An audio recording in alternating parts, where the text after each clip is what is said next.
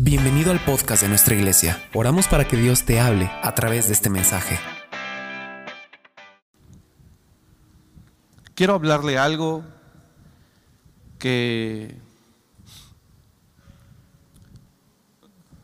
que a, la, a la manera de pensar de los seres humanos o de la gente que no conoce de Dios mm, le es difícil de comprender o de aceptar.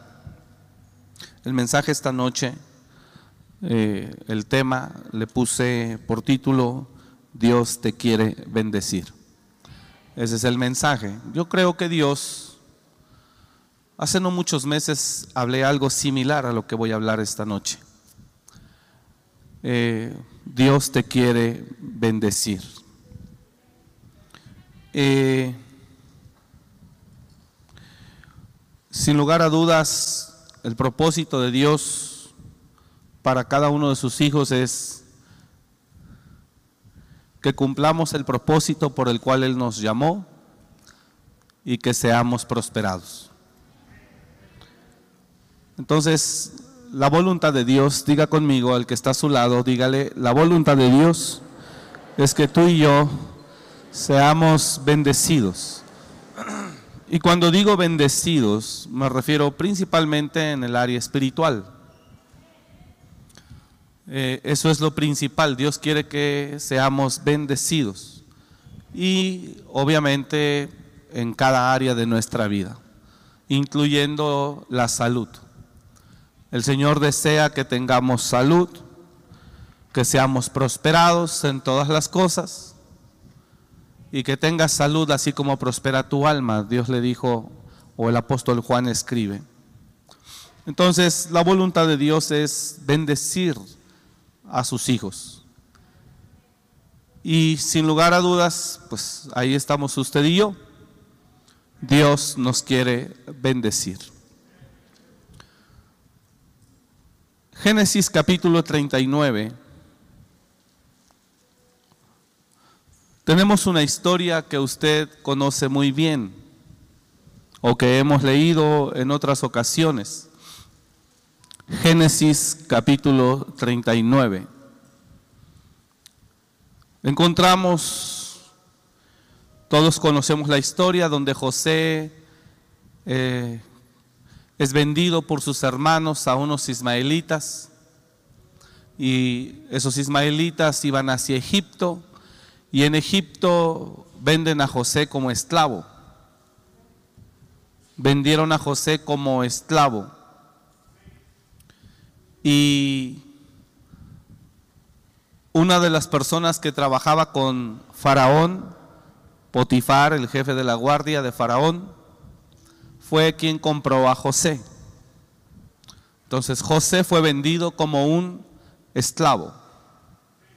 ¿Estamos aquí? Bueno. Llevado pues José a Egipto, capítulo 39, verso 1. Llevado pues José a Egipto, Potifar, oficial de Faraón, capitán de la guardia, varón egipcio, lo compró. Interesante cómo, en qué calidad y en qué condición llega José a Egipto. Llega en calidad de esclavo. Lo compró de los ismaelitas que lo habían llevado allá. Mas Jehová estaba con José y fue varón próspero. Y estaba en la casa de su amo el egipcio. Dice la escritura, y vio su amo que Jehová estaba con él y que todo lo que él hacía, Jehová lo hacía prosperar en su mano. Hacía yo José gracia en sus ojos y le servía. Entonces Potifar le hizo mayordomo de su casa y entregó en su poder todo lo que tenía. Y aconteció que desde cuando le dio el encargo de su casa y de todo lo que tenía, Jehová bendijo la casa del egipcio a causa de José. Y la bendición de Jehová estaba sobre todo lo que tenía, así en casa como en el campo. y dejó todo lo que tenía en mano de José. ¿Está leyendo conmigo? Y con él no se preocupaba de cosa alguna, sino del pan que comía. Y era José de hermoso semblante y bella presencia. Estamos hablando que José cuando vive esto, José es solo un joven, un joven de 17 años. Imagínense. Es, es sumamente interesante mirar a un joven de 17 años centrado, ubicado, con dominio propio, dueño de sí mismo. Es impresionante ver a un joven de 17 años que viene cargando con el dolor de, lo que le hicieron sus hermanos. A él le cuesta trabajo digerir cómo es posible que sus propios hermanos hayan hablado de matarlo. Y también le cuesta trabajo comprender cómo es posible que sus propios hermanos eh, le hayan causado semejante daño y dolor a su padre. También a José le es difícil comprender cómo sus propios hermanos lo venden como esclavo. Entonces José llega a Egipto eh, en una condición emocional muy mala. Al menos eso es lo que podemos entender por lo que le sucedió. Sin embargo, Dios estaba con José y cuando Potifar lo compra o lo adquiere, José empieza a trabajar. José tiene que olvidarse de lo que le hicieron. José es un esclavo que no tiene derecho a enfermarse. José es un esclavo que no tiene derecho a pedir nada o exigir nada. También esto es muy interesante mirar cómo José viviendo en casa de su padre, siendo el hijo eh, consentido del papá, yo creo que el papá lo consentía mucho porque lo tuvo en su vejez. De repente José, de un día a otro, Imagínese, hoy despertó en la casa de su padre y mañana amanece en la casa de un hombre llamado Potifar como en calidad de esclavo. ¿Quién tiene la capacidad mental de digerir todo eso en un instante? Es algo difícil de comprender. Y José vivió todo eso en un instante. El dolor, repito, de lo de sus padres, de lo de sus hermanos, lo que le hicieron. Tuvo que hacer cambios inmediatos en su mentalidad y en su carácter. Tuvo que hacer eh, este, cambios, ajustes inmediatos para poder aceptar su nueva condición. La gente sufre cuando la vida le cambia porque le cuesta trabajo hacer los ajustes necesarios para aceptar su nueva condición. Una persona que no acepta su nueva condición estará sufriendo continuamente por el estado en el que se encuentre. Y José tuvo que hacer rápido todo eso. ¿Me está escuchando? José tuvo que hacer rápido esos ajustes y al otro día, en calidad de esclavo, levantarse a trabajar.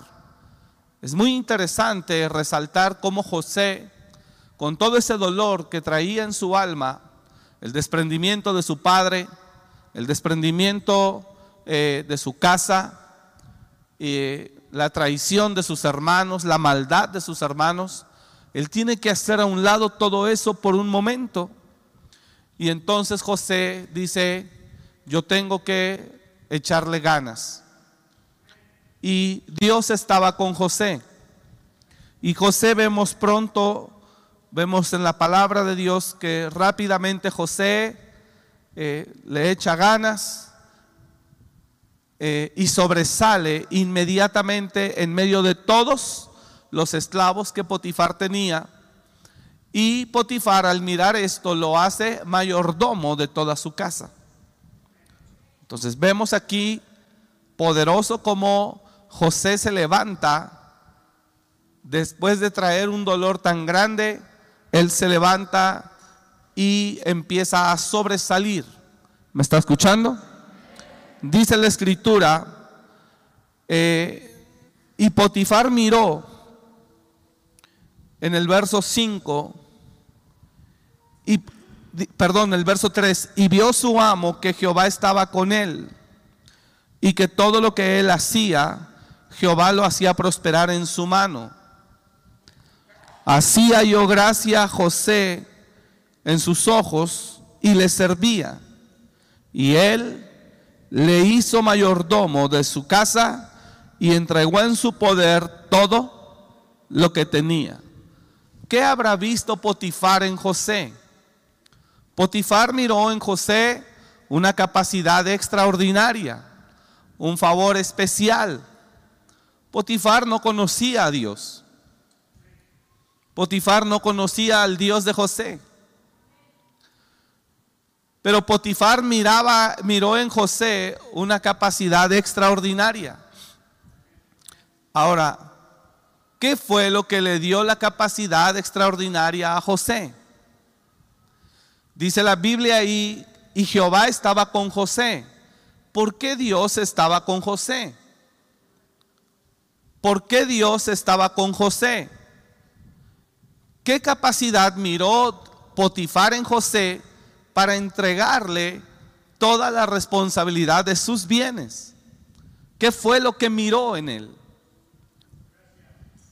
¿Por qué Potifar mira el favor en José, mira algo especial y no tiene temor en entregarle y confiarle todos sus bienes?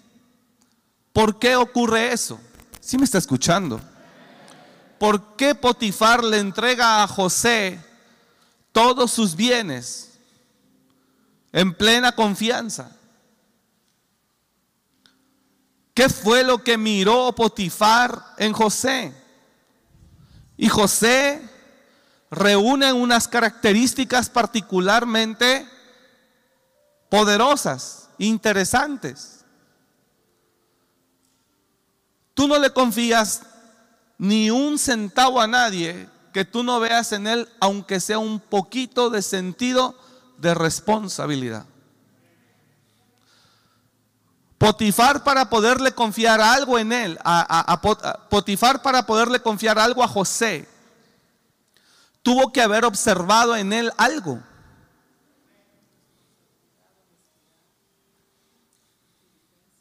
¿Me está siguiendo? tuvo que haber observado algo para poderle confiar sus bienes. Y no es solamente que vio que Dios estaba con él y lo prosperaba y dijo, te entrego todo. No, porque aún para confiarle lo primero, tuvo que encontrar algo en él. Y es ahí donde usted y yo entramos en la palabra esta noche. Seguramente Potifar miró en José, número uno, honestidad, integridad o rectitud, como usted lo quiera llamar. Segundo, mira en él un sentido de responsabilidad, que a pesar de ser un joven de 17 años, lo ve centrado, lo ve ubicado, lo ve bien parado. Tercero, ¿cuál es lo primero que, Potifar pudo haber visto en José?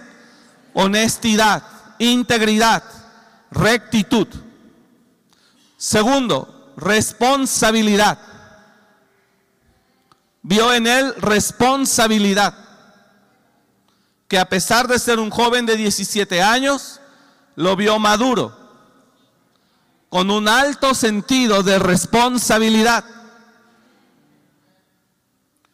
Tercero, lo vio preparado, capaz. Diga conmigo, capaz. Lo vio capaz. Dijo, él sabe. Potifar mira en él que está preparado, que es honesto. Potifar mira en José que está preparado, que es honesto que es responsable. Y número cuatro, que ama a Dios. Que reconoce a Dios en su vida. Que es temeroso de Dios. que no es humanista, es absoluto dependiente de un ser divino. José no negó su creencia. José no negó su fe.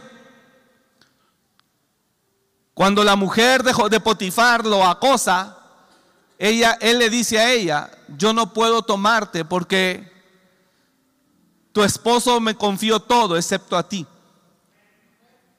Yo no te puedo tomar. Y además, ¿cómo fallaría yo a mi Dios?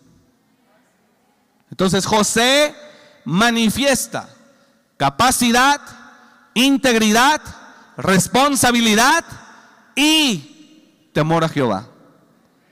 Santidad. Son las cuatro cosas que mira Potifar en él. Y Potifar no tiene ningún problema en confiarle Le digo algo, hay gente en el mundo a la que Dios le dio el poder de hacer riquezas. Y esa gente está en busca de un buen mayordomo. Gracias por entender el mensaje. ¿eh? Hay un Dios lleno de gloria y bendecido que está buscando a alguna persona en la tierra honesta, íntegra, recta, temerosa de Dios, responsable y capaz a quien Él le pueda confiar algo. Dígale de al lado, el Señor está buscando. ¿Alguien está entendiendo o no? Vuélvale a decir conmigo al de al lado, el Señor está buscando alguien en la tierra capaz, recto, santo, íntegro, responsable, a quien Dios le pueda confiar un proyecto de reino, donde las ciudades y las naciones vean su gloria. No me está entendiendo usted. Dios está buscando en la tierra a alguien que le pueda decir, heme aquí, aquí estoy.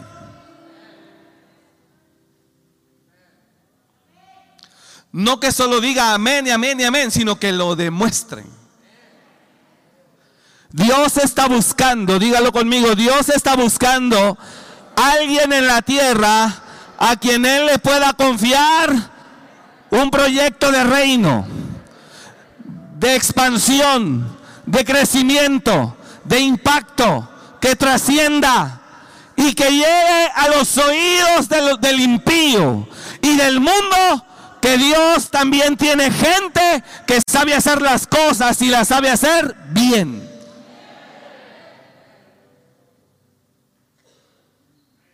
Y Dios está buscando.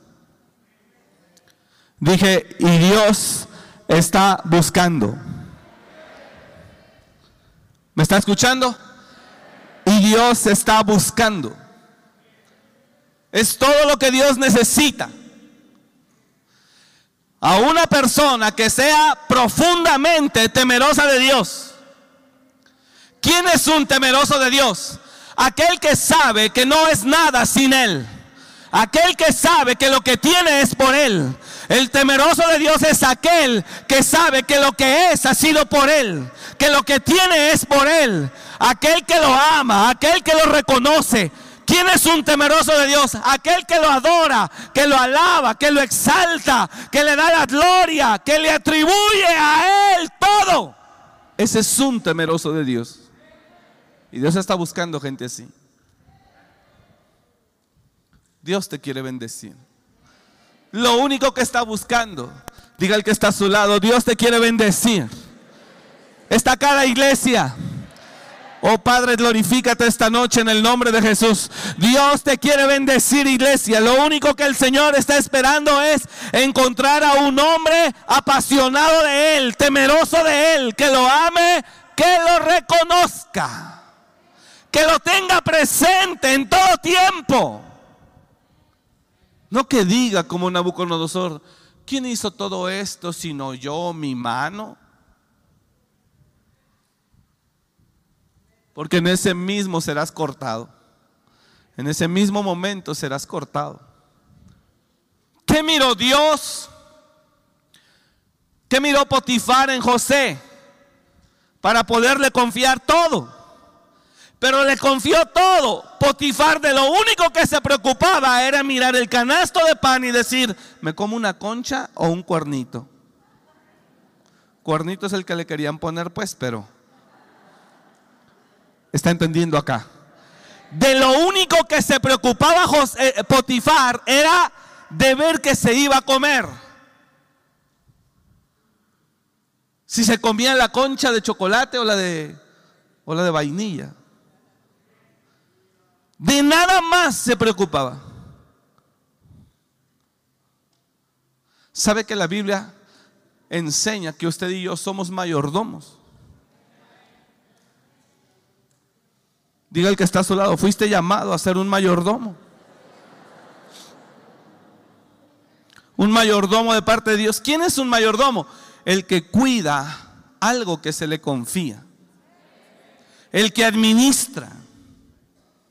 Entonces, ¿qué pudo ver Potifar en José para poderle confiar absolutamente todo?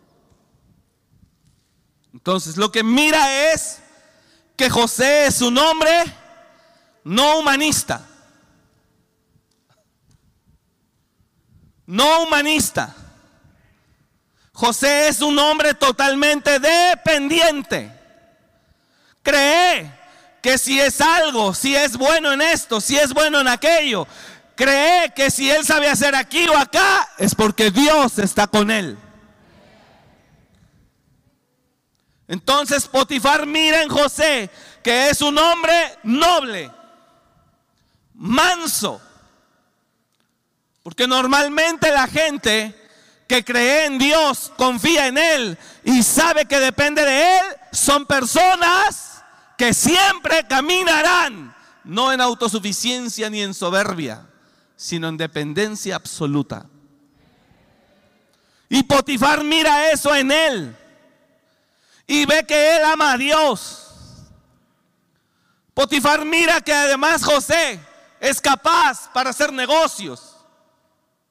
Es capaz de saber administrar, sumar, restar, multiplicar, dividir, que sabe de números. Lo mira muy capaz, lo mira muy responsable, a pesar de su edad, repito, y lo mira muy honesto.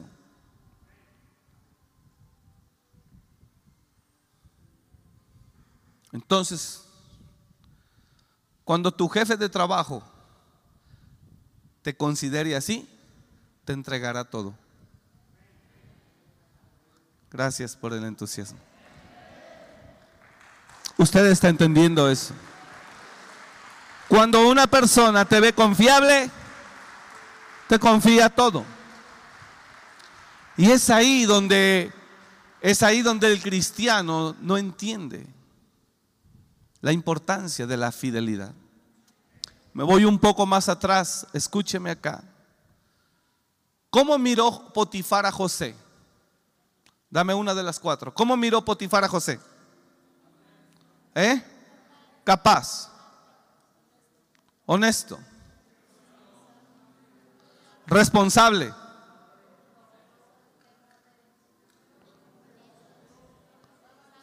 Y que amaba a Dios. Y eso fue lo que lo llevó a confiarle. Ahora, ¿los seres humanos nacen siendo responsables? ¿Los seres humanos nacen amando a Dios? ¿Los seres humanos nacen siendo honestos? Si tu hijo desde niño aprende a mentir, bueno, no, no aprendió a mentir, pero está haciendo algo malo y nadie se lo enseñó y agarró el chitle que está tirado y tú lo miraste y le dices, ¿qué traes en la mano? Nada. Y trae la mano atrás. Entonces, ¿qué mira Potifar en José para poderle entregar y confiar todo? Mira, responsabilidad, compromiso, integridad, capacidad y que él ama a Dios. Que no es un humanista. ¿Me está escuchando? Ahora, pregunto, me voy más atrás. Pregunto, ¿José nació siendo honesto? ¿Nació siendo responsable? ¿Nació siendo recto? Diga conmigo, en algún lado lo aprendió. Entonces, ¿por qué quieres riqueza y posición y lugar si ni siquiera has aprendido lo primero? ¿Por qué quieres un lugar? ¿Por qué quieres ser alguien cuando ni siquiera has aprendido lo primero? No has aprendido a ser honesto, no has aprendido a ser íntegro, no has aprendido a temer a Dios. ¿Por qué quieres algo cuando ni siquiera has aprendido a hacer eso? ¿Dónde aprendió José eso? Porque nadie nace siendo honesto. Nadie nace siendo recto. Nadie nace siendo responsable. Nadie nace amando a Dios con todo su corazón.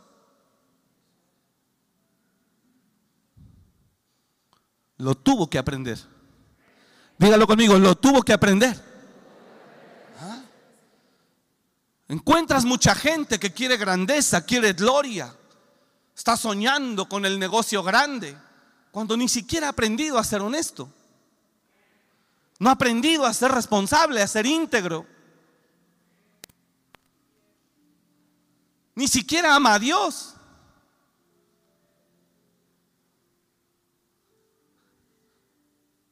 José lo tuvo que haber aprendido en algún lugar. No nació con ello, Pastor Jesús. No nació con ello. Él lo tuvo que haber aprendido. Ahora, ¿por qué dice la Biblia que Dios Jehová estaba con José? Porque cuando José tuvo que aprender eso, ¿dónde más lo tuvo que aprender, hermana? ¿En su casa? ¿Con su padre? ¿Qué le enseñó su padre?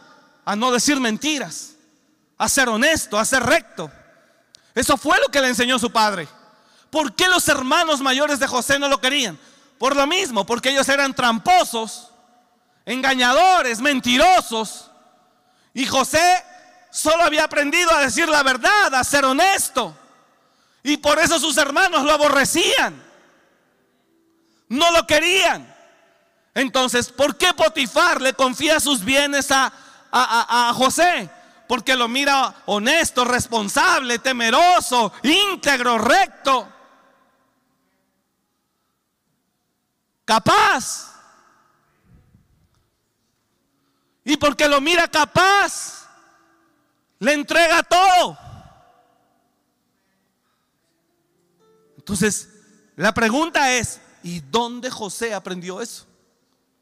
¿Quiere que le diga algo, hermano? Con mucho respeto quiero que entiendas por qué tú estás aquí. Porque muchos crecimos en hogares disfuncionales donde no hubo educación, no hubo formación y todo lo contrario, hubo malos ejemplos.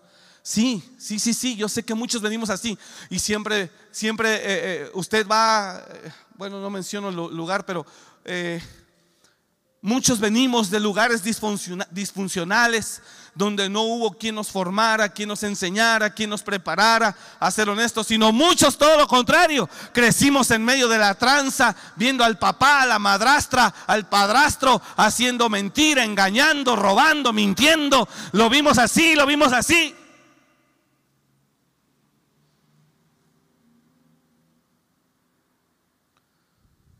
¿Para qué Dios lo trajo aquí? Para arrancarle todo eso. Para quitarle todo eso.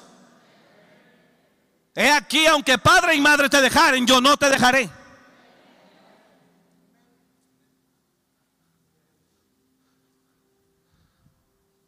Hablaba con una persona hace unos días. Le dije, a ver, hija, cuéntame, ¿hiciste esto, más esto, más esto, más esto? ¿Estuviste ahí? No, pastor. ¿Segura? No, pastor. ¿Tú nunca has estado ahí? No, pastor. Yo ni sé dónde es ese lugar. Dije, ¿segura? Sí. Ah, y le saco la prueba. Entonces agacha. Dije, ¿qué pasó?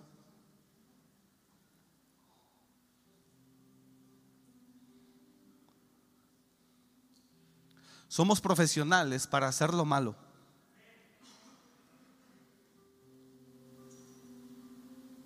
Y Dios te quiere arrancar todo eso. A Dios no le importa cuál es tu origen. Lo que a Dios le importa es que Él tiene el poder para cambiarte. Él tiene el poder para cambiar tu mente, tu corazón. Él tiene el poder para hacer algo. José aprendió todo eso, hijo, con papá, con su papá. Ahí lo aprendió. Su padre lo enseñó a amar a Dios. Y cuando llega la prueba dice, no señora, porque temo a Dios. No me está entendiendo usted. Su padre lo enseñó a amar a Dios. Porque Dios ordenó a Abraham, el padre de Jacob, y amarás al Señor tu Dios con toda tu mente y con toda tu fuerza. Y Jacob enseñó a su padre, enseñó a su hijo José a amar a Dios con todo su corazón. Espero que los papás aquí estén enseñando a sus hijos a amar a Dios con todo su corazón. No a mentir con todas sus fuerzas. Dios, eh, Jacob enseñó los 17 años de su vida que estuvo con él. Jacob enseñó a su hijo José amar a Dios con todo su corazón. Lo amaba. José amaba a Dios. Segundo, lo enseñó a no mentir. Lo enseñó a ser honesto, a ser recto. Usted está acá ahora. Lo enseñó a ser recto, a ser honesto. Tercero, lo enseñó a ser responsable. Ve a ver a tus hermanos. Mira cómo están y vienes acá. Lo enseñó a ser responsable, a no mentir, a ser honesto, a ser recto, a amar a Dios. Y también lo enseñó a administrar. Esos 17 años que José está siendo instruido por su padre es lo que hace que como esclavo trascienda. ¿No me está entendiendo o no le importa? Perdóneme, a lo mejor lo estoy aburriendo. Lo llevó a que él como esclavo echara mano de todo eso que había aprendido. Cuando José se ve en una crisis de vida, José echa mano de todo lo que aprendió de todo. Y rápido, ¡pum!, trasciende. ¿Por qué la Biblia dice que Dios estaba con él? Porque José supo aprender lo que su padre le enseñó. ¿Por qué la Biblia dice que Dios estaba con José? Porque José pudo, supo aprender lo que su padre Jacob le enseñó.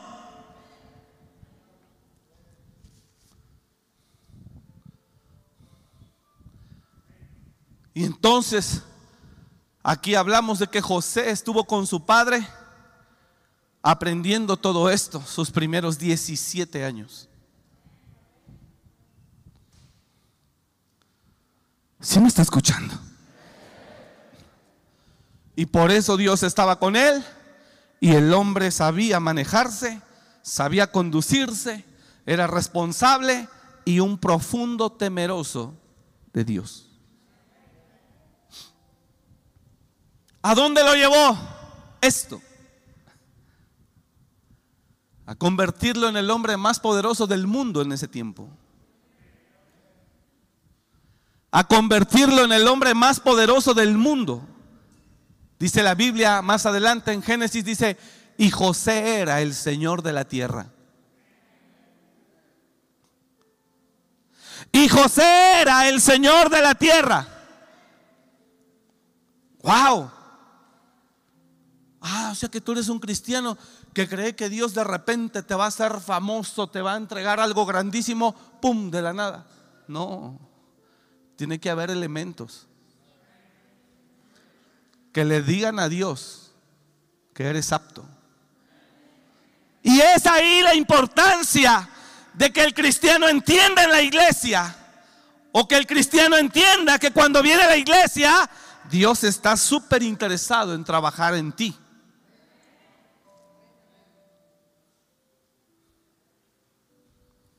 ¿Me está siguiendo?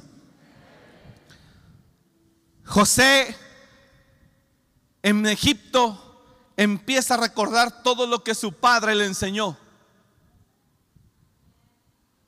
Y José dice, hay que darle. Por tanto, tengo tiempo de llorar, soy un esclavo y más vale echarle ganas. Y entonces José, usted está acá. Y entonces José le echa unas ganas, hermano. Y Dios lo prospera. Dígale al lado, Dios te quiere bendecir.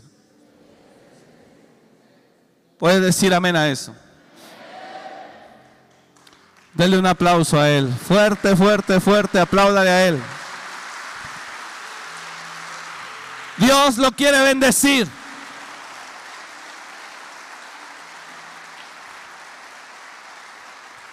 Dios lo quiere bendecir, iglesia. Pero es necesario hacer la deshonestidad y la mentira y el engaño a un lado.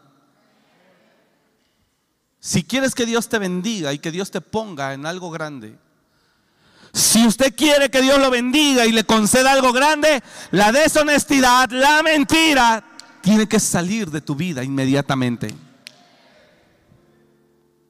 Si usted quiere que Dios lo bendiga, lo promueva y haga algo grande a través de usted, si usted quiere que Dios lo elija para uno de los proyectos que Dios tiene para la tierra, tiene que salir de ti la irresponsabilidad y la negligencia. Si usted quiere que Dios le bendiga y le confíe un proyecto de reino. Si usted quiere que Dios lo bendiga y le confíe un proyecto de reino, tiene que hacer a un lado la irresponsabilidad, la deshonestidad y también tiene que dejarse preparar y formar por Dios.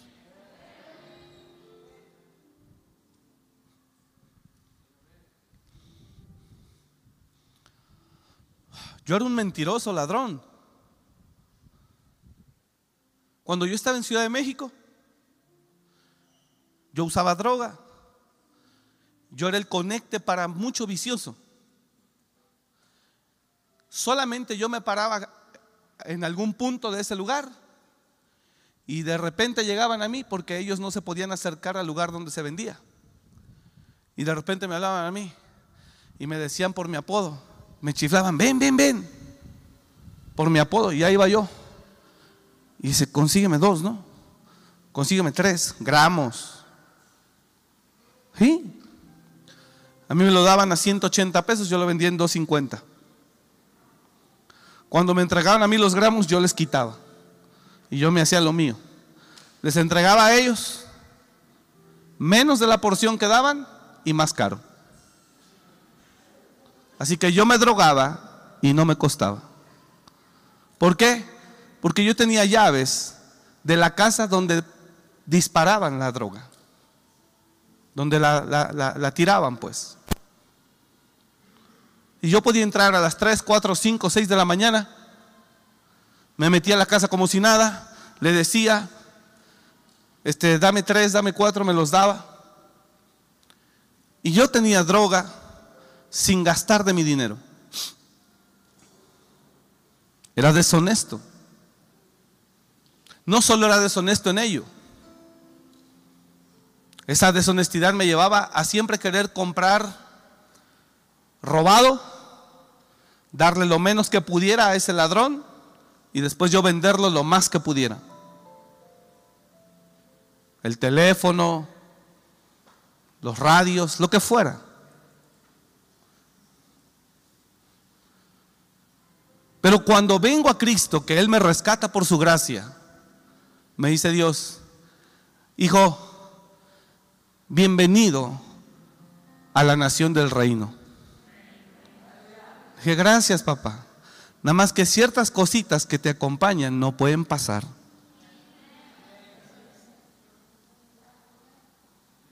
Ayer estuve dando una capacitación en una iglesia y Dios nos habló tremendo. Se movió el Señor ahí. a dos iglesias, pero estaban reunidas en un lugar, anoche. Y hablábamos sobre la nación del reino. ¿Qué necesito para que me den una INE del cielo que diga que soy ciudadano del cielo?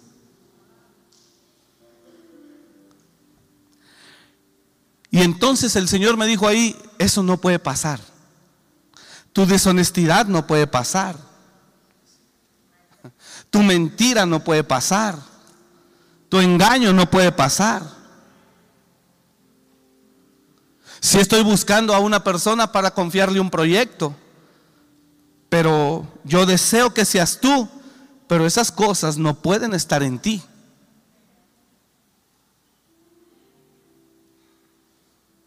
¿Usted está acá? Entonces, el Señor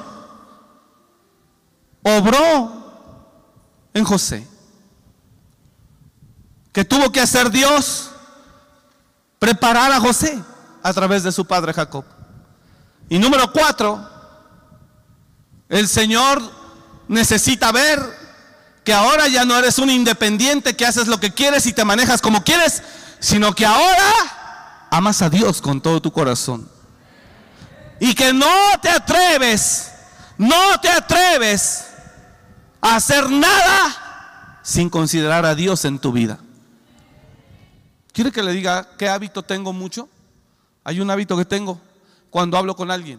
Y le pueden llamar religiosidad o como quiera cuando hablo con algún pastor.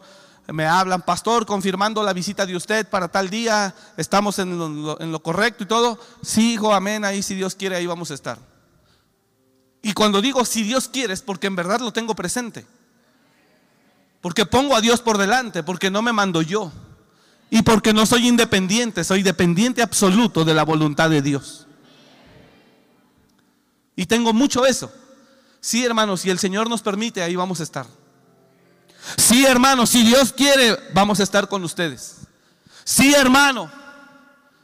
Y Jacob enseñó a su hijo José a amar a Dios y a tener a Dios presente.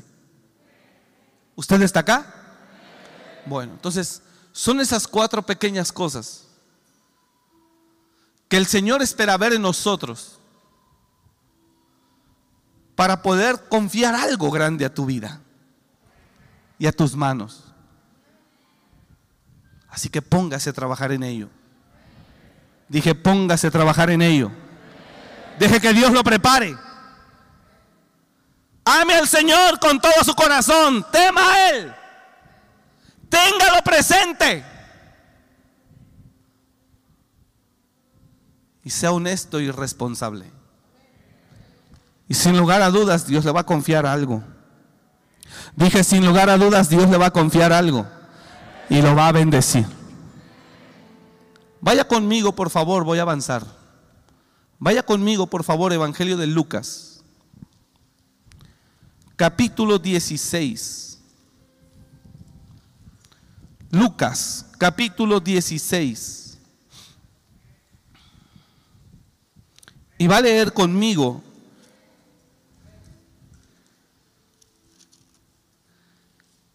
el verso 10. Mire lo que dice. El que es fiel en lo muy poco, ¿qué dice? También en lo más será fiel.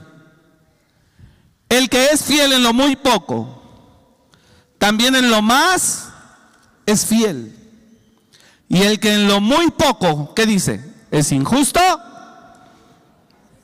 También en lo más es injusto. Hasta ahí. Ahora vamos a leer el siguiente verso, pero escúcheme. El que es fiel en lo muy poco, también en lo más es fiel. Y el que en lo muy poco es injusto, también en lo más es injusto. Quiero que me ponga atención aquí, por favor, regáleme un minuto. ¿Quién es el que habla esto? Dios. ¿Quién es el que habla este verso? Dios. ¿Sabes qué, nos está diciendo Dios? Conozco a los hombres.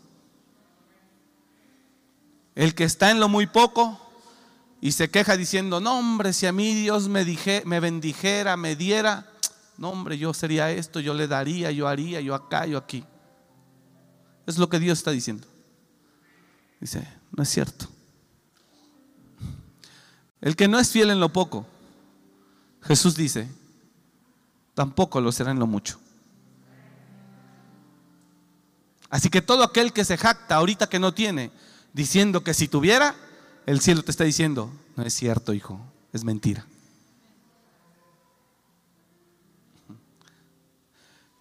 Lo que te está diciendo es, si recibes mil pesos y no le das ni siquiera cien pesos de diezmo, ¿cómo te daré diez mil?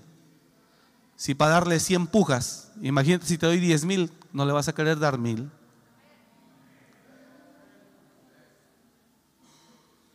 ¿Cómo? El Señor nos está diciendo que no lo podemos engañar. Nadie le puede decir, Señor, si tú me dieras, si tú me confiaras, o como muchos, si yo estuviera al frente de ese proyecto, o de aquel, o de aquel, o de la empresa, yo haría esto, yo haría aquello, yo haría aquí, yo haría allá. Dice el Señor, no, hijo, no es cierto. Si así fuera, ya te lo habría confiado. Dice el Señor, te engañas tú mismo. Si fuera así, ya te lo habría entregado.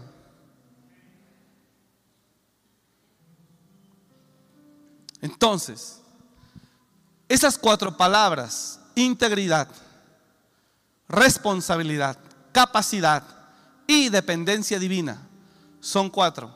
Se resumen en una sola palabra, fidelidad. Y la Biblia dice que los fieles heredarán la tierra.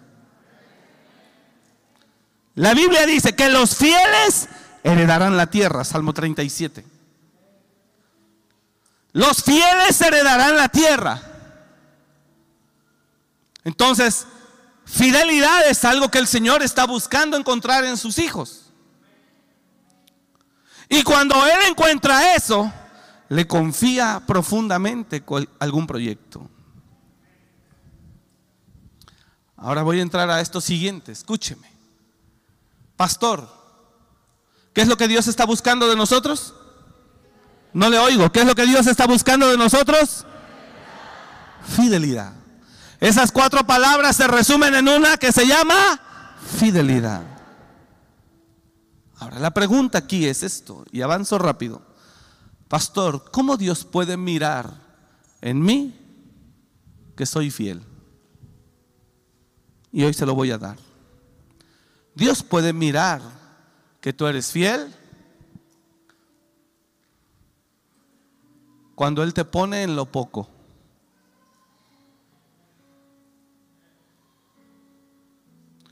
Dios puede mirar que tú eres fiel cuando Él te pone en lo poco a cuidar poquito. En lo poco. ¿Qué le dijo? Bien, buen siervo y fiel, sobre poco has sido fiel, sobre mucho te pondré. ¿Cómo Dios puede mirar que yo soy fiel? Poniéndome en lo poco. Número dos, ¿cómo Dios puede mirar que yo soy fiel? Poniéndome en lo ajeno. A cuidar lo que no es mío. ¿Cómo Dios puede mirar tu fidelidad? Vamos, diga el de al lado. ¿Cómo Dios puede mirar tu fidelidad? Cuando te ponga a cuidar algo que no es tuyo. Cuando Dios pone a una persona a cuidar lo que no es de él. Y cuando Dios pone a una persona a cuidar algo que para muchos no vale, el Señor ahí está mirando.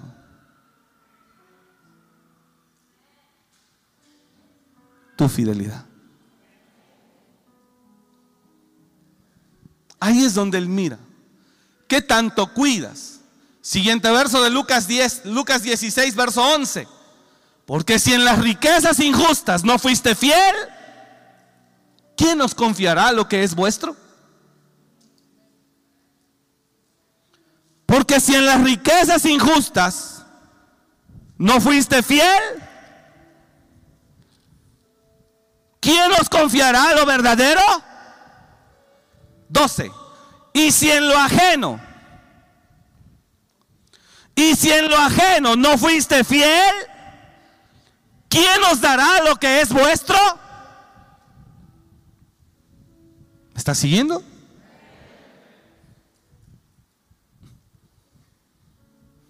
La Biblia es muy sencilla. Ojo acá. Dice la escritura que al que le dio cinco talentos, al otro dos y al otro uno, los probó. Dijo, le voy a dar cinco talentos.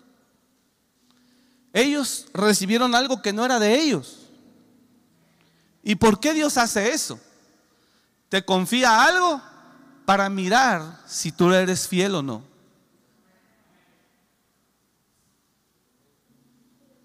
Hace unos años, antes de los refugios, más de 10 años, nos llevamos a vivir a un joven a la casa para que fuera restaurado de drogas, de alcohol. Ya tenía varios meses en recuperación. De repente la pastora y un servidor teníamos que salir a Ciudad de México, pero a él lo acabábamos de, con un hermano que tiene un negocio, de llamarlo a trabajar para activarlo en su vida. Y era el segundo día de trabajo, entonces no me lo podía llevar a Ciudad de México porque él estaba yendo a trabajar. Entonces le llamé yo a mi cuñado y le dije, vamos a salir a Ciudad de México, ¿te puedes quedar a dormir hoy? Él mañana temprano se va a trabajar y regresa, hijo, para que no se quede solo. Y me dijo él, sí. Entonces mi cuñado se queda con él. Dice, yo mañana voy a trabajar a las 7 y el muchacho que vivía con nosotros trabajaba a las 9. Entraba a las 9. Y me dice, ¿qué hago? ¿Me quedo? Le dije, no, tú vete a trabajar. En dos horas no creo que, que el diablo se le vaya a meter. Ingenuo de mí.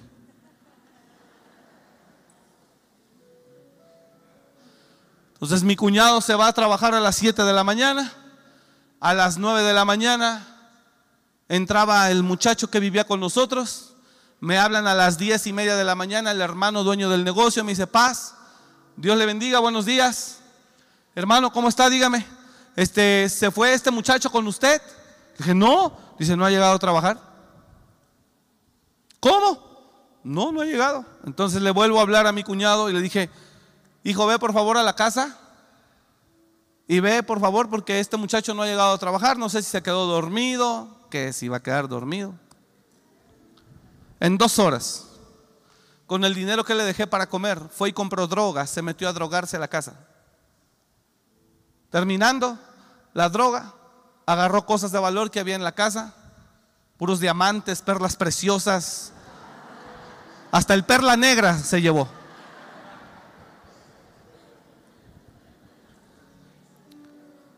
Agarró su maleta, su ropa vieja la dejó tirada y llenó su maleta de lo que pudo de la casa.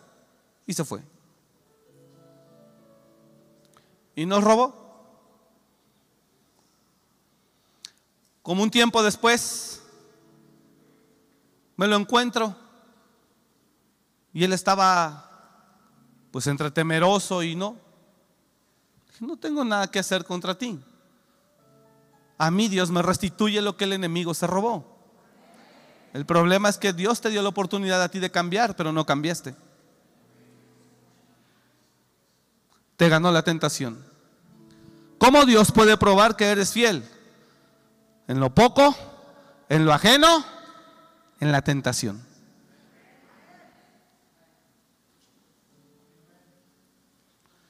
Cuando tú resistes la tentación de un negocio chueco, cuando tú resistes la tentación de algo que tú sabes que no es correcto, cuando tú resistes la tentación, el Señor mira que tú eres fiel. ¿Usted está acá?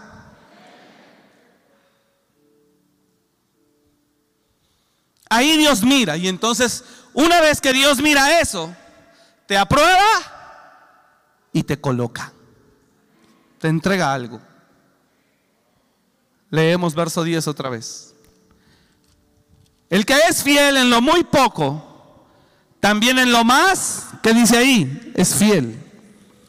Y el que en lo muy poco es injusto, también en lo más es injusto. Pues si en las riquezas injustas no fuisteis fieles, ¿quién os confiará lo que es verdadero?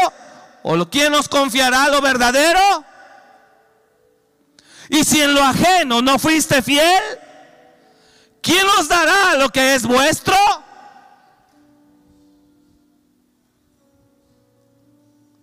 Y esa es la razón por la que difícilmente Dios puede confiar algo a alguien. El Señor quiere arrancar toda la corrupción que hay en nosotros. Y algunos no nos dejamos. Y quiere arrancar toda la corrupción que hay en nosotros para poder bendecirnos con algo. Pero mientras tú no permitas que eso ocurra, es muy difícil, hermano.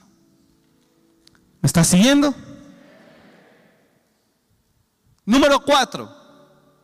¿En qué más Dios me prueba? Cuando yo ya fui fiel en lo ajeno, fiel en lo poco, y vencí la tentación, entonces hará que Dios te confíe algo y seas próspero. Te confíe algo y seas próspero. Y ahí en la prosperidad, diga conmigo, en la prosperidad vendrá la siguiente prueba. Te probará en la abundancia. Esa es otra prueba. Deuteronomio. Cuídate de no olvidarte de Jehová tu Dios. Cuídate. No te suceda que comas y te sacies. Habites buenas casas. Eh, entres a buenas casas en que habites. Y el oro y la plata se te multipliquen. Cuídate. También Dios prueba en la abundancia. ¿Y sabe algo?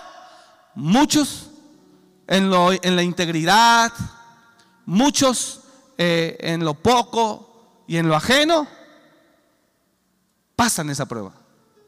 Pero cuando llega la bendición, ahí es donde muchos caminamos, chafiamos. Esa era otra prueba. Diga el de al lado, esa es la otra prueba. En lo mucho. ¿Usted está entendiendo lo que estoy hablando? Dice el Señor, mira, primero quiero que tú seas fiel en lo ajeno fiel en lo poco. No quiero oírte renegando. Al que le entregó dos talentos pasó renegando diciendo, ¿y por qué el cinco y a mí dos? ¿Y por qué nomás a él dos, a él cinco y a mí nada más dos? No. Él dijo, esto fue lo que me confiaron, yo voy a trabajar.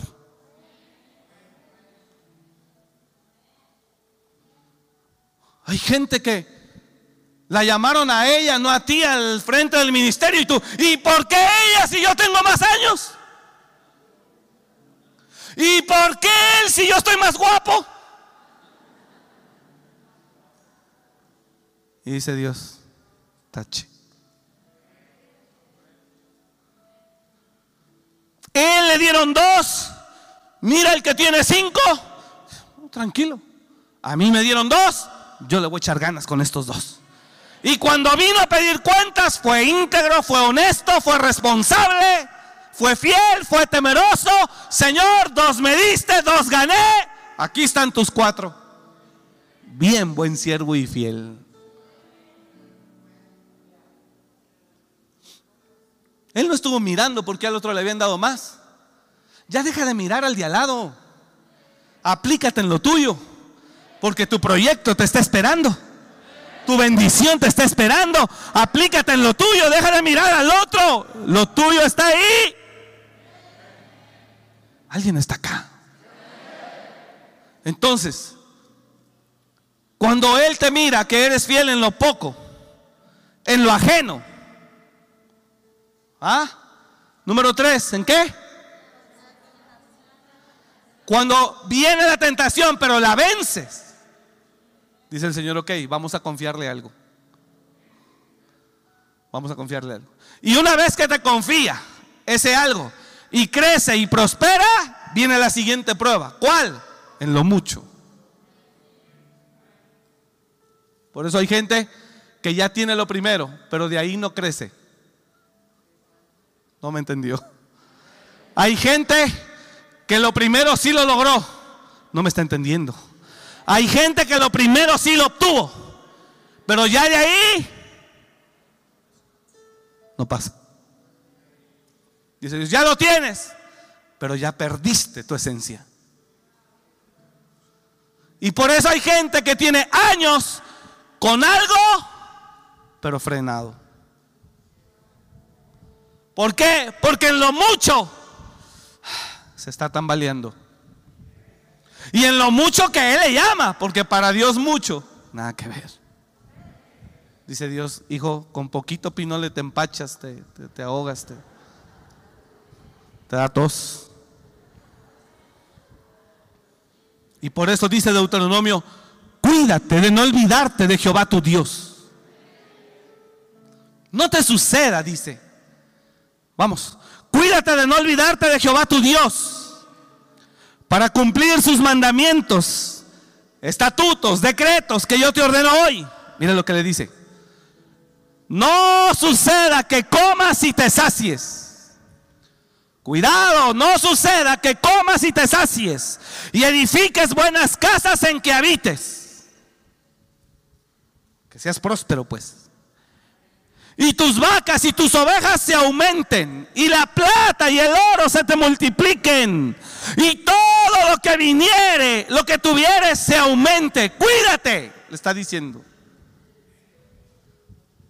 aún en la abundancia, vamos, diga el de al lado, aún en la abundancia, uno tiene que andar con mucho cuidado.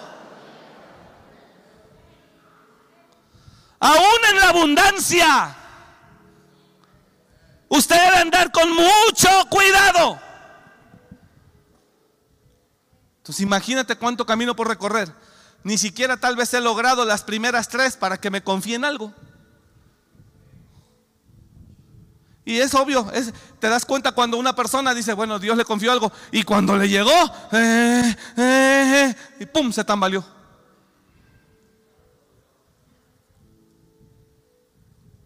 Entonces hay que hacer esos ajustes, porque si no aquí te vas a pasar 50 años congregándote y nunca va a pasar nada. Tienes que terminar de ser honesto, recto, responsable. Tienes que determinar, entender y comprender que sin Dios nada eres que si hay algo es por Él, que Él es el que lo concede, que a Él es toda la gloria, la honra, la alabanza, que Él es el digno de todo el honor. Tienes que entender eso de corazón, no de boca, de corazón, no de boca. Él tiene que mirar eso. ¿Me está, comprendiendo, iglesia? Dios te tiene que mirar capaz responsable y honesto. Pero sobre todo, un adorador que honra, alaba, reconoce. Hermano, ¿qué Dios miraba en David? Eso.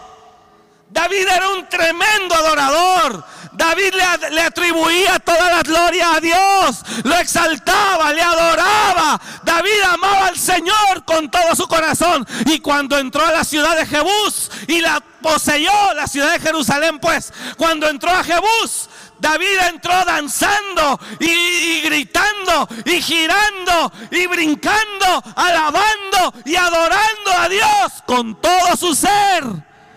Y arriba en el palacio lo miró una de sus mujeres y se admiró de él ¿Cómo es posible que el rey se haya rebajado tanto a poder alabar que toda la gente, la gente lo viera? ¿Cómo es posible? Ella llena de pretensión, de arrogancia, de vanidad, de soberbia, de altivez, se sentía superior a todos. Pero David sabía que era Dios el que lo había bendecido, que era Dios el que lo había puesto en el trono de Israel. David sabía que era Dios a quien él le debía todo lo que él era.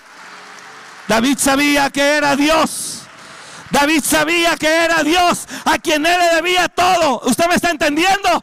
David sabía que era el Señor. Y cuando llega y dice, mire qué bonito el rey, allá encuerado, que lo vean las demás mujeres, ¿cómo es posible? Y según él, que no sé qué.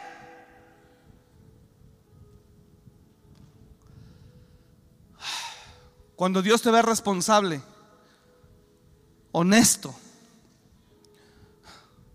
recto,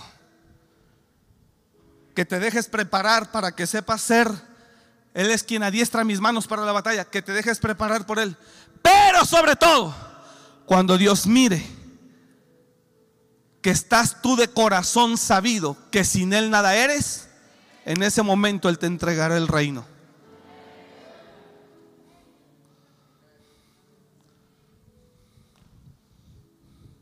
En ese momento Dios te entregará.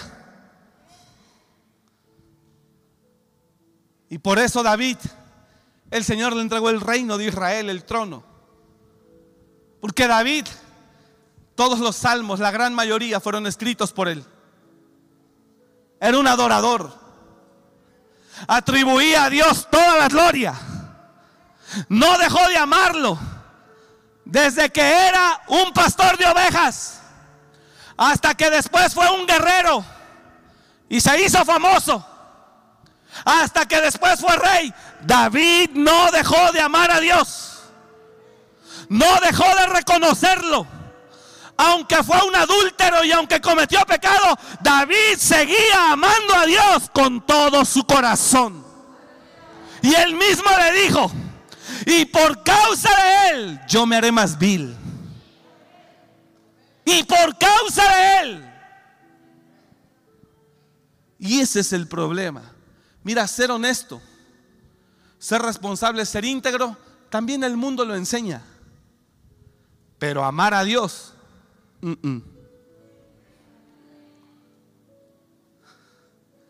¿quién se acercará a Jehová? Dice la Biblia. ¿Quién se acercará a Jehová? El limpio de manos y puro de corazón. ¿Quién se acercará a Jehová? El limpio de manos y puro de corazón. Verso 21, 6 de Samuel, segundo. Dame, dame el texto, por favor, hijo. Volvió luego David para bendecir su casa. Y saliendo Mical a recibir a David, dijo, cuán honrado ha quedado hoy el rey de Israel descubriéndose hoy delante de las criadas, sus siervos, como se descubre sin decoro un cualquiera. Dame tres versos atrás. Corre, corre, corre, corre. Por favor, dame para yo no moverme acá. Cuando el arca de Jehová llegó a la ciudad de David, aconteció que Mical, hija de Saúl, miró desde una ventana y vio al rey David que saltaba y danzaba delante de Jehová. Míreme acá y ponga atención porque aquí es donde yo veo que muchos chafean o chafeamos. He hablado con gente. Hijo, me da, me da gusto que estás prosperando, que estás, que estás bendecido ahora, porque yo sé cómo llegaste, pero cuida tu corazón, porque ya no tienes tiempo para venir a la iglesia. Ya no tienes tiempo para estar aquí. Eso se le he dicho a muchísimos. ¿eh? Así que no piense que lo estoy diciendo a usted, a muchos. Porque ahí en ese nivel es donde yo veo que muchos truenan como pistola. Dice Dios, cuando no tenías nada, me adorabas, te humillabas, te bendije un poco, te olvidaste de mí, ya no tienes tiempo. ¿Cómo le puedes demostrar tú a Dios que para ti es más importante Dios que el dinero? ¿Cómo le puedes demostrar a Él? ¿Cómo le puedes demostrar a Dios que para ti es más importante Dios que el dinero o que el trabajo que te da el dinero? ¿Cómo? Hoy es día de culto. Y me llega, me llega un cliente. Discúlpeme, tengo un compromiso. Voy a adorar al que me levantó. Voy a adorar al que me llamó. Pero se va a ganar cinco mil, joven. Joven, se va a ganar dos mil. Si estás entendiendo. Pero joven, ahorita si usted me ayuda rápido, me hace lo que le estoy pidiendo, se va a ganar tres mil. Muchas gracias. No. El que me ha traído hasta aquí no son los hombres ni los clientes a quienes respeto, sino es aquel que me levantó. A Él me le debo y a Él es la gloria. A Él es la gloria y la honra. Así que gracias, pero su ganancia no me interesa. Mañana, mañana desde las 8 o 9, según la hora que abras, con mucho gusto estoy para servirle. Pero ahorita no, porque tengo que llegar. A un pastor apenas le dije hace unos días, le dije, ¿por qué llegas hasta la adoración, hijo, cuando ya va a empezar la prédica? ¿Por qué? Es un pastor. Dije, ¿por qué? No, si usted supiera cómo andamos de atareados para acá, para allá, para acá. Dije, imagínate que yo pensara como tú, no, hombre, ando bien atareado, no llegué a predicar. ¿Dónde está tu corazón? Él fue el que te llamó, no eras nadie. Hoy eres un ministro de su palabra y te ha respaldado, le dije. Y ahora ya no tienes tiempo para él. ¿Cómo le puedo demostrar a Dios que lo amo más a Él que al dinero o al trabajo? Que cuando yo sé que es tiempo de adorarlo, paro. Paro lo que sea. Aquí estoy. Aquí hay al menos 8 o 10 personas que pueden predicar. Un miércoles, un viernes, un domingo. Empezando por la pastora y los demás pastores que nos colaboran. ¿Sabe por qué estoy aquí? Amo estar aquí. Amo a Dios que me le debo. Amo al Señor con todo mi ser. Lo tengo en mi corazón a Él. Y quiero amarlo. Sea que sigamos aquí o sea que empezamos en una casa hace 13 años. O sea que vayamos a un lugar más grande si esa es su voluntad. Cuídate de no olvidarte de Jehová tu Dios. podrás desarrollar responsabilidad, honestidad y capacidad. Sí, pero amar a Dios con todas tus fuerzas, no todos. El diablo se les mete muy seguido y empiezan a hablar, no todo es Dios, no todo es Dios, no todo es Dios. También tenemos vida, también tenemos vida. Y al rato está chillando, me dejó mi esposa mi hija, mi hijo. ¿Está entendiendo? Dios tiene que ser lo primero en tu vida. Y mire lo que hace David. Si le va a aplaudir al Señor, hágalo, hágalo, hágalo con todo su corazón. Ame a Dios, iglesia. Ame al Señor con todo su ser. Aleluya. Ámelo a Él con todo su corazón. Y Él lo va a bendecir. Él le va a bendecir. Ámelo. Tenemos que cerrar ya. Estoy a dos minutos. Miren, nada más le leo esto. Dice, cuando el arca de Jehová llegó a la ciudad de David, aconteció que Mical, hija de Saúl, miró desde una ventana y vio al rey David que saltaba y danzaba delante de Jehová. ¿Y qué dice? Y le menospreció en su corazón. Mical Mical ya traía un bicho ahí. Por el nivel de vida que tenía, que el rey le daba. Por el nivel de vida que el rey les daba a sus mujeres. Mical ya andaba.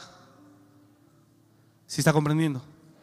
Y David entró alabando a Dios, a todo lo que daba, honrando al Señor, glorificándolo.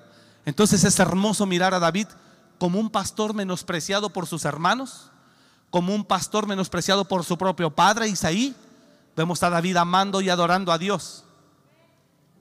Y después vemos a David como un guerrero enfrentando a Goliat y después matando a los filisteos. Y vemos también a David honrando y alabando a Dios. Y después de guerrero, pastor, guerrero y luego rey, vemos a David como rey, honrando y adorando a Dios igual. Dígale al lado, que no te pase. ¿Usted está entendiendo? Y cuando te dicen, no, es que fue por esto, fue por aquello, fue por aquí. Hermano, ya ni le siga porque más se condena. No hay nada que justifique, nada. El que ama a Dios lo demuestra cuando dice, al Señor no lo cambio. Aunque me estés dando cinco mil a ganar, no. No, este es mi día con el Señor. Tengo que terminar.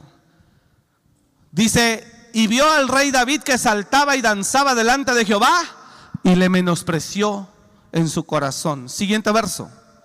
Metieron pues el arca de Jehová y la pusieron en su lugar en medio de una tienda que David le había levantado. Y sacrificó David holocaustos y ofrendas de paz delante de Jehová. Mire David, hermano. Preparó una casa especial para cuando trajera el arca, ahí meterla. Segundo, ofrece ofrendas a Jehová. Ofrendas de paz delante de Jehová. Avanzamos, 18. Y cuando David había acabado de ofrecer los holocaustos y ofrendas de paz, bendijo al pueblo en el nombre de Jehová de los ejércitos. Y repartió a todo el pueblo y a toda la multitud de Israel, así a hombres como a mujeres, a cada uno un pan y un pedazo de carne y una torta de pasas, y se fue todo el pueblo, cada uno a su casa. Entonces David llega a su casa. Volvió luego David para bendecir su casa. Y saliendo Mical a recibir a David, dijo, cuán honrado ha quedado hoy el rey de Israel, descubriéndose hoy delante de las criadas de sus siervos, como se descubre sin decoro un cualquiera. Era el mismo diablo diciéndole, no me agrada nada que adores a tu Dios. Por eso te la voy a vender de que te ves mal, tú eres el rey, ¿cómo haces eso? Entonces David respondió a Mical, fue delante de Jehová quien me eligió en preferencia a tu padre y a toda tu casa para constituirme por príncipe sobre el pueblo de Jehová, sobre Israel. Por tanto, danzaré delante de Jehová. ¿Qué reconoce David? Que fue Dios. Diga al de al lado, fue Dios. Diga al de al lado, es Dios. Vamos, diga al de al lado, el que te va a bendecir es Dios. Que no se te olvide eso nunca. ¿Cuántos dicen amén a eso? Apláudale al Rey de Gloria. Aleluya. Es Dios el que te bendice.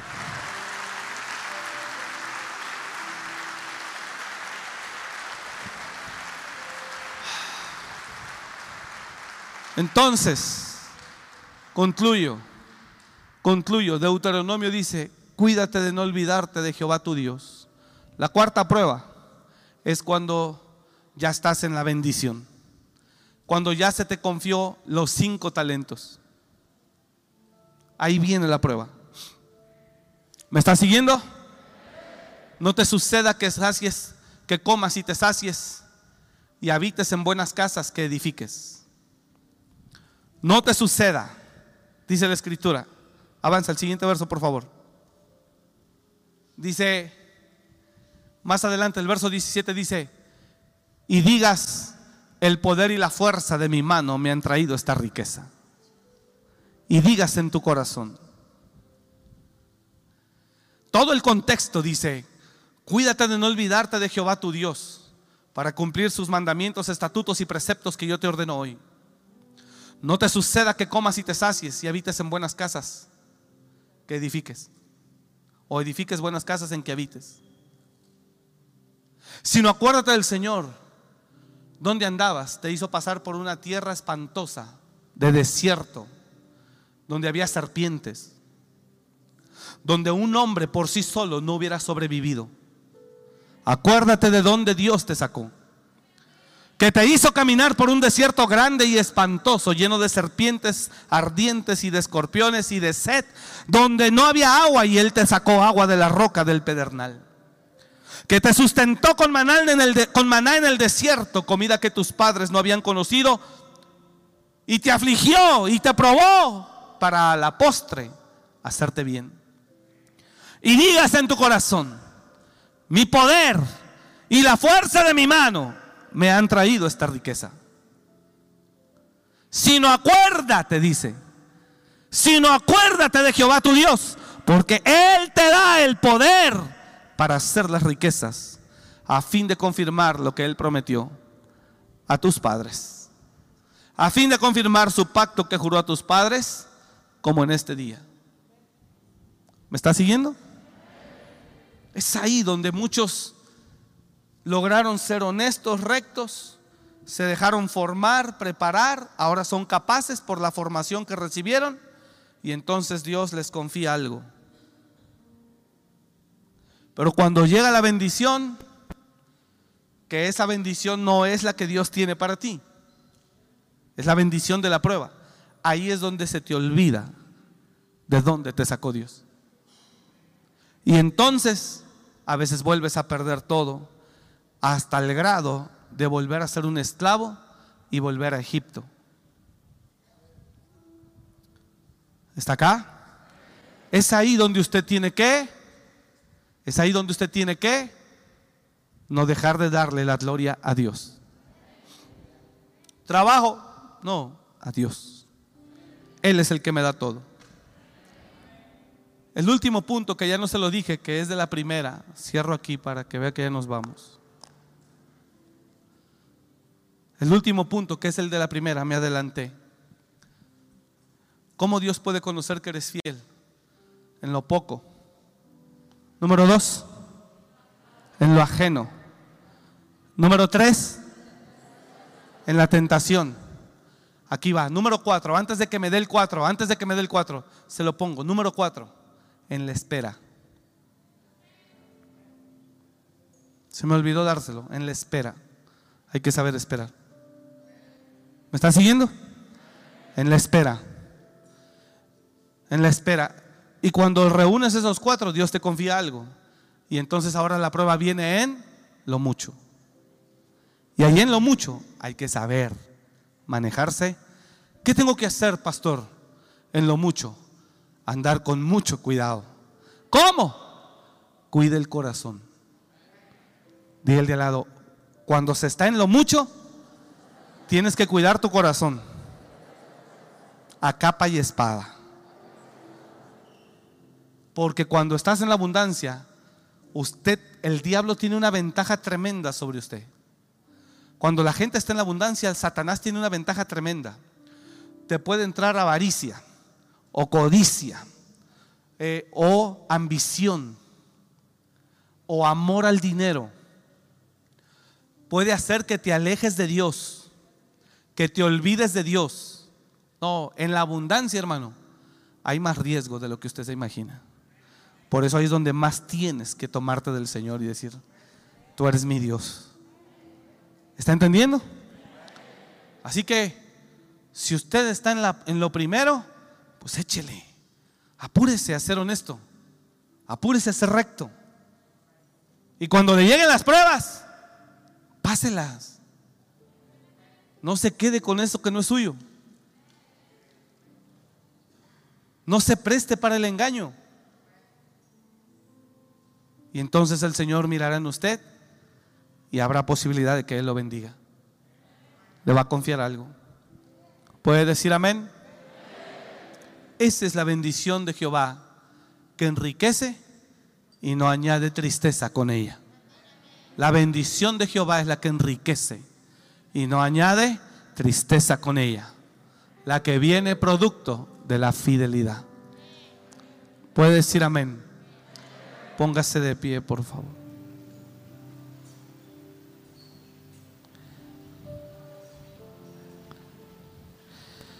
Así que ánimo hermano, practique todo eso. Practique todo eso, por favor. Practiquemos todo eso, la integridad, la rectitud, la honestidad. Sea fiel en lo ajeno, sea fiel en lo poco. Espere, aprenda a esperar. Dios no se tarda.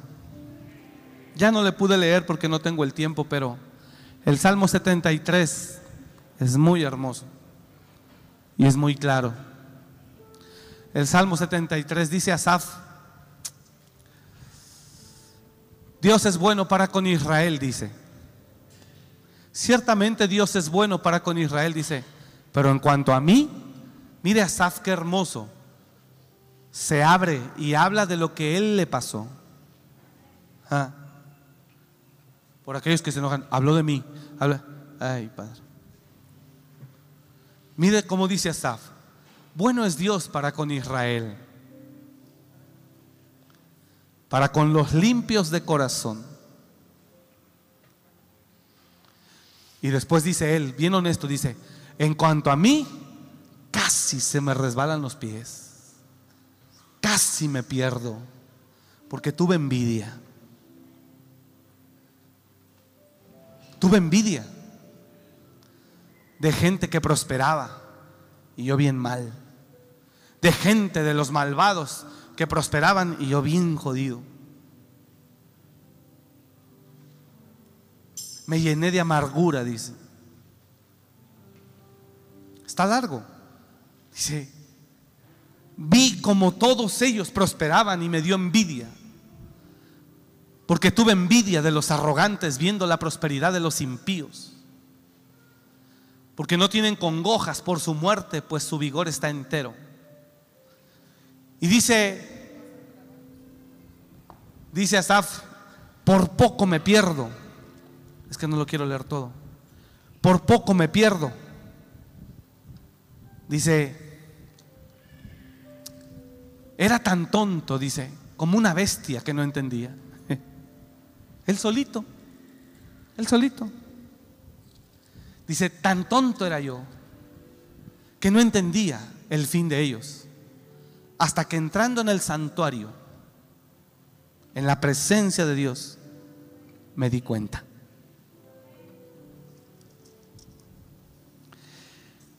Dice el verso 21, se llenó de amargura mi alma y en mi corazón sentía punzadas.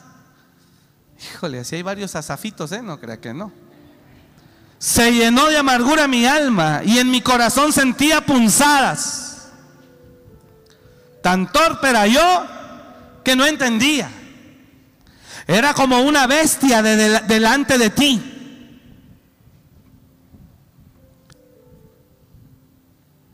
Con todo yo siempre estuve contigo y me tomaste de la mano derecha.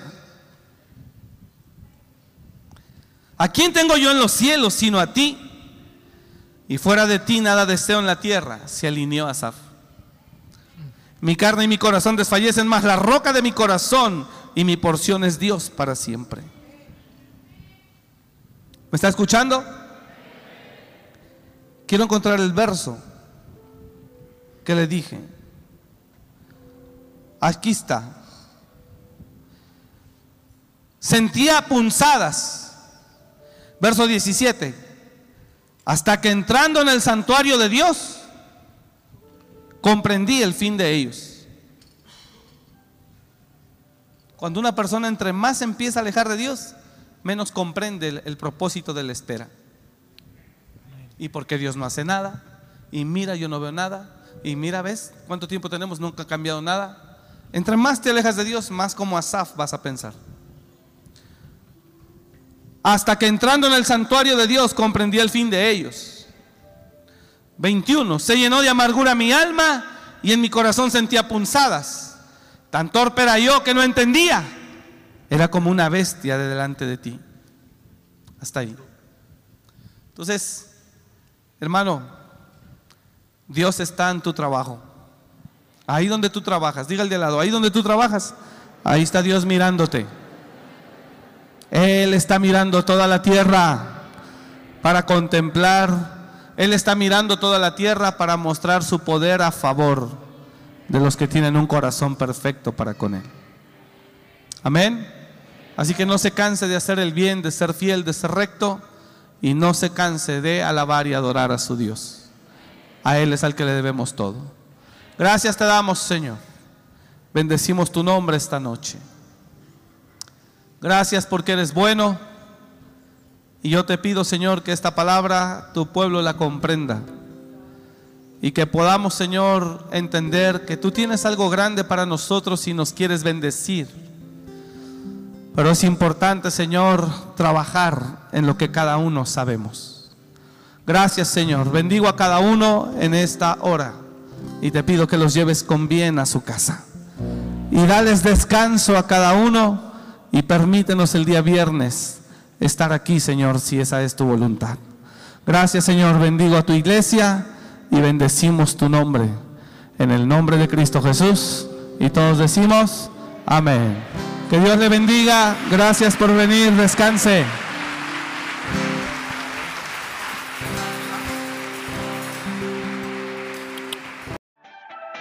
Gracias por escuchar este mensaje. Comparte y suscríbete. Para más información de nuestro ministerio visita www.amoryrestauracionmorelia.org.